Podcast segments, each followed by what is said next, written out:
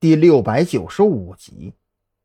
这么说吧，有一个很厉害的黑客在参与，甚至是策划这一起尸体失踪案，他的水平很高，所以呢，你们的技术员没有发现视频被剪辑过的痕迹，也没有发现医院服务器被入侵过的痕迹。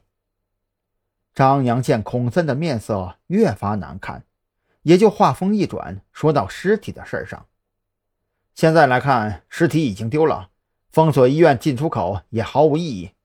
想要找到尸体，只能先抓住那个黑客。你明白我的意思吧？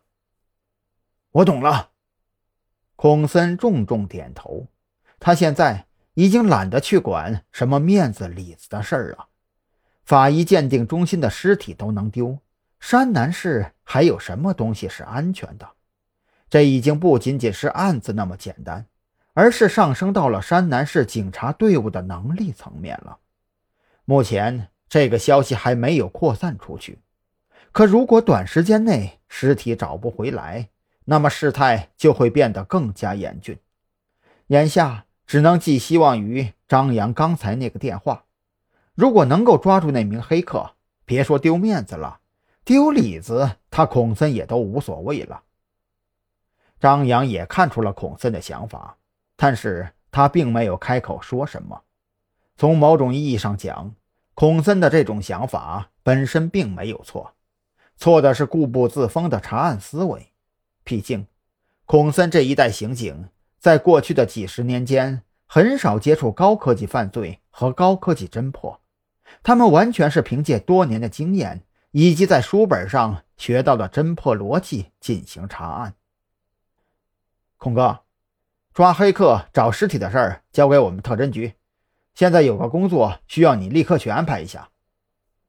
张扬为了不让孔森继续黯然伤神，也就指了指他拿在手里的手机。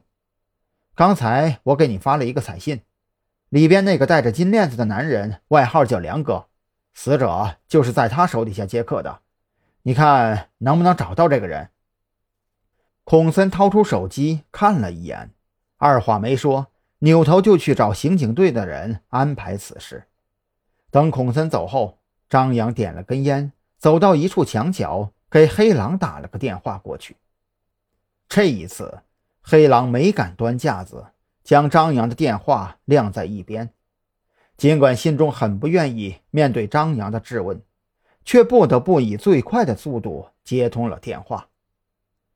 我知道你现在的处境很危险。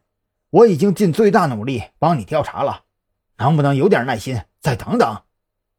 黑狼刚一接通电话，就先发制人的开口堵死了张扬的话：“尽最大努力？我给了你八个小时的时间，现在过去多久了？”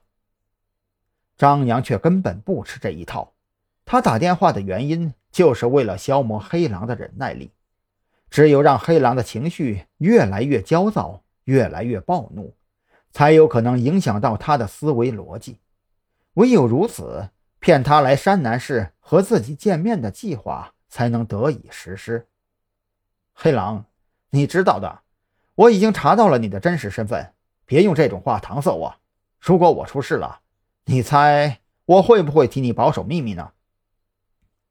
张扬的语气充满讥讽，俨然将自己。放在了和黑狼平起平坐的地位上。